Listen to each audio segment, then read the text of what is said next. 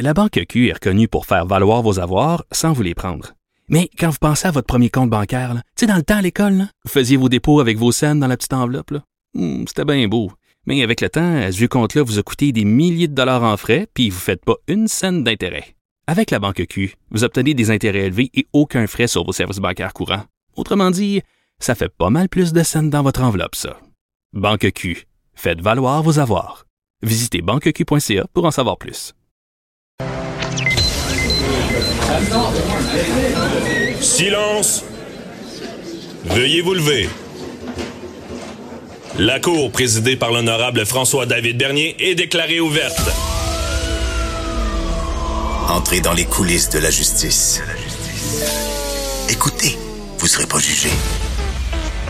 Ils appellent à la barre les acteurs de l'actualité. Oui, votre honneur.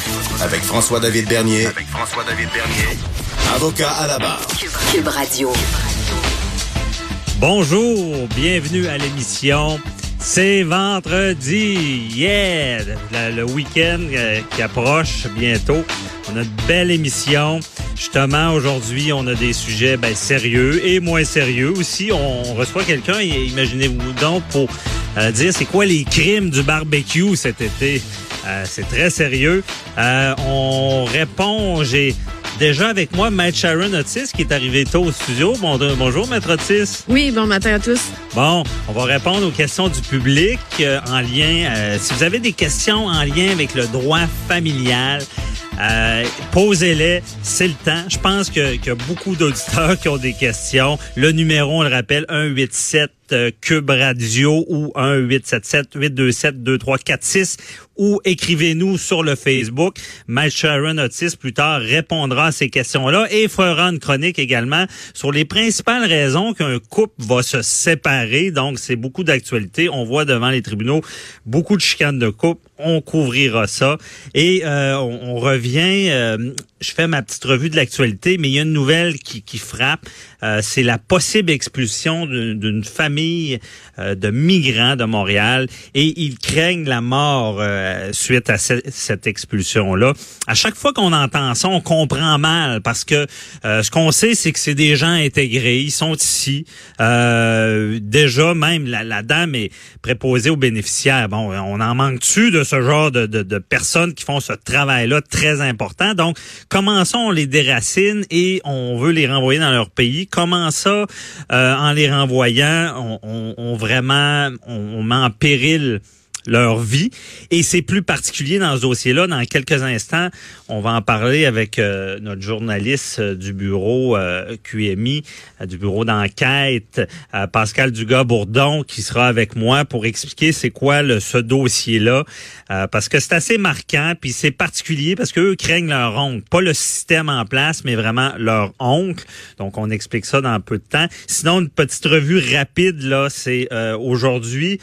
Euh, nouvelle qui est quand même euh, intéressante, mais ju- judiciaire, c'est il y aura une suite aux honorables avec euh, Patrick Huard, Macha Grenon. Pour ceux qui ont écouté la première série, c'était très intéressant. Et j'en avais parlé avec ma collègue Nicole Gibault, juge à la retraite, et c'était c'est une, une série qui est très crédible, donc c'est toujours intéressant pour nous de voir ça, comment il y a un travail de recherche et que les, les, les personnages sont crus.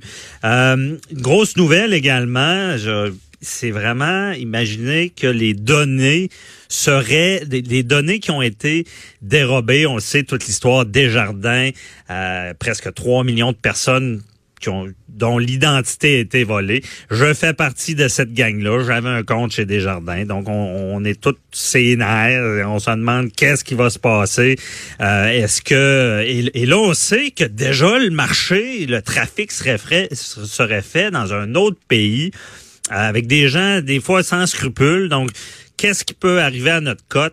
Euh, la semaine prochaine, on essaiera d'approfondir ça, justement, avec euh, mon collègue euh, Jean-François Brochu, policier. Qu'est-ce qui se passe et jusqu'où ça peut aller? Est-ce que l'identité, c'est seulement le crédit ou j'ai déjà vu des cas où est-ce qu'il y avait un acte criminel qui était commis puis il se mélangeait de personnes? Ça peut-il arriver que quelqu'un se fait prendre à, à commettre un acte criminel et donne une fausse identité et sur le plumitif, qui est une trace imaginez, là, c'est plus le crédit, mais si on peut avoir un casier parce que l'identité est volée, ça peut être très grave. Et je reviens sur ce sujet-là, euh, une famille qui peut être déportée et leur vie est en danger. Euh, j'ai au bout du fil Pascal Dugas-Bourdon, euh, journaliste de l'agence QMI. bonjour Pascal.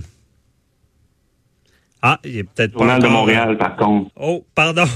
à Montréal, bonjour. merci d'être là. Ben oui, ça va très bien.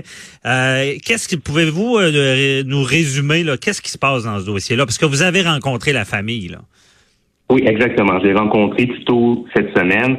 Euh, comme je l'écrivais dans le journal de Montréal d'hier, la famille Flores, c'est une famille qui risque la déportation au Honduras le 26 juillet. Et selon eux, s'ils doivent retourner dans leur pays, c'est la mort certaine qui les attend. Donc, pour faire un, bref historique de la famille, là, elle est arrivée au Canada en 2017 après avoir vécu une dizaine d'années aux États-Unis. Elle vient au Canada en raison des politiques de déportation des États-Unis. On sait les, différentes menaces que, le président Trump a faites par le passé. Également, le père de, la famille, Andrés, il y a plusieurs membres de sa famille qui vivent déjà à Montréal. Donc, pour eux, ça semble être un choix logique de, de tenter sa chance au Québec. Euh, c'est une famille de trois enfants. Le plus vieux a 17 ans, il est né au Honduras. La cadette, elle, elle est née aux États-Unis, elle a 5 ans. Et euh, le plus jeune de la famille, il est citoyen canadien parce qu'il euh, est né il y a à peine 10 mois. Donc, vraiment, encore un bébé. En arrivant au poste frontalier de la colle en 2017, ils font une demande d'asile pour pouvoir rester au Canada. Ce qu'il faut savoir, là, et tu l'expliques un petit peu plus tôt, c'est que la famille craint de retourner au Honduras parce que l'oncle de la mère euh, de la famille a tué son père en 1996 pour une histoire de taxi. Et ce que la famille me racontait, c'est que depuis, euh, l'oncle, n'a pas cessé de faire des menaces aux Flores. Euh, il serait également impliqué dans des gangs de rue. Bref, pour la, pour la mère de la famille, si elle met les pieds au Honduras, elle va se faire tuer et sa famille aussi. Donc, on peut comprendre l'angoisse qui les habite depuis, depuis un, moment maintenant déjà. Euh, mhm. Par contre, cette histoire-là, elle a été jugée crédible par la Cour. Donc, l'histoire du, père de, la mère de la famille qui a été tué par son oncle, euh, elle a été jugée crédible, l'histoire, mais ça n'a quand même pas convaincu la Commission de l'immigration et du statut de réfugié. Euh, dans sa décision de, septembre 2018 que j'ai pu lire, on peut notamment on peut notamment lire que le tribunal est d'avis que cet assassinat vieux de 22 ans est circonscrit dans un événement particulier. Euh, donc, on considère que, que la menace, euh, oui, une menace de danger général au Honduras, mais elle n'est pas, elle ne vise pas euh, plus particulièrement les Flores que n'importe quel individu dans le pays. Ah, ouais. c'est là où finalement. Il croit, l'histoire est crédible, mais vous nous avez pas convaincus. C'est un peu ça. Ben, vous nous avez pas convaincus que la menace, elle est individuelle et pas généralisée finalement, vous êtes peut-être en danger de mort, mais pas plus qu'un Hondurien moyen. c'est un peu ah, ça que ça veut dire. Et c'est, pas assez, euh, selon, selon la loi euh, qui, qui, qui, est en vigueur au Canada, pour pour permettre euh, pour permettre à la famille de, de, recevoir le, statut de, de, de réfugié.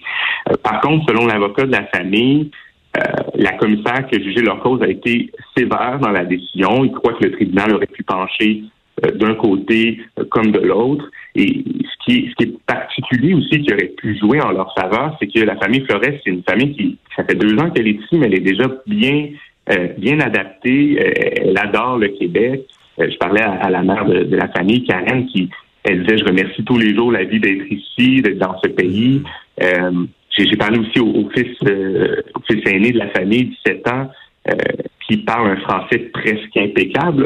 ça, ça fait deux ans qu'il est ici et qu'il parle déjà un français. Euh, Intégré, il s'intègre, c'est beau, tu sais, et là on veut euh, déporter ces gens-là euh, parce que Pascal, tu sais, on, on, en parle souvent, on dit bah c'est, c'est, c'est, on, on veut pas des gens qui viennent ici s'il y avait pas les droits, mais là, ils sont vraiment enracinés. Et toi, tu les as rencontrés personnellement. C'est, c'est pas banal. Là. Comment tu as vécu ça? De, est-ce que c'est un, ça doit être émotif de leur parler? Là? Ben, c'était assez touchant, en effet. Euh, je veux dire, euh, la mère euh, tenait à retenir ses larmes. Elle ça fait deux ans qu'elle est dans l'incertitude, deux ans que je dors mal. les deux les deux parents aussi sont ils contribuent financièrement à la société parce qu'ils ont un travail. La mère, elle est préposée aux bénéficiaires. On sait que c'est c'est un travail qui où il y a beaucoup de, de pénurie de main d'œuvre. Elle, elle travaille avec des patients lourdement handicapés. non seulement elle, elle, participe à la société, mais en plus elle adore ce travail-là. Elle donne de l'amour à ces à ces, personnes-là qui ont qui ont pas la chance que nous nous avons. Et euh, j'ai parlé aussi là, pour, avoir un peu l'écho de, de l'entourage de la famille. J'ai parlé à la, à la, à la gestionnaire de la résidence où la, la dame travaille. Elle ne fait qu'encenser le travail qu'elle fait. Euh, bon, là, il reste un dernier recours à cette ah, famille-là. Ouais. Exactement. C'est de faire une demande de résidence permanente pour motif humanitaire. Ça, selon ce que je comprends, euh, puis on fait ça quand il n'y a plus rien qui a marché avant et que c'est notre dernière chance de, de, de, ne pas retourner dans le pays où on considère que, que notre vie est en danger. Bon, le problème, c'est que la demande, elle a été faite que récemment et ça prend 18 mois avant d'avoir une réponse mais les florestes doivent être expulsées dans deux semaines. Donc, le, mal peut être fait avant même qu'il y ait une réponse parce que ils le répètent, leur vie est en danger. Euh, sûrement un bon exemple, encore une fois, qu'on a appliqué la lettre de la loi et non l'esprit de la loi, parce que ce qu'on veut, c'est des gens intégrés. On veut. Et euh, Pascal, merci beaucoup pour ce résumé-là. Félicitations pour ton bon travail, parce qu'il faut dénoncer ça. Et euh, justement, je vais par la suite, je vais continuer la conversation avec un, un avocat, maître Denis Langlais, qui est spécialiste en droit des migrants, pour mieux comprendre, parce que on comprend mal pourquoi ça s'applique d'une manière arbitraire, puis qu'il n'y a pas un peu de, de, logique en arrière de ça. Donc, euh, merci beaucoup, Pascal Dugas-Bourdon. Euh, on, se reparlera en, espérant peut-être qu'on se reparle avec des bonnes nouvelles dans ce dossier-là et qu'il y a quelques politiciens qui sont à l'écoute. On, on leur Merci, François-David. Merci, bye-bye. Restez là.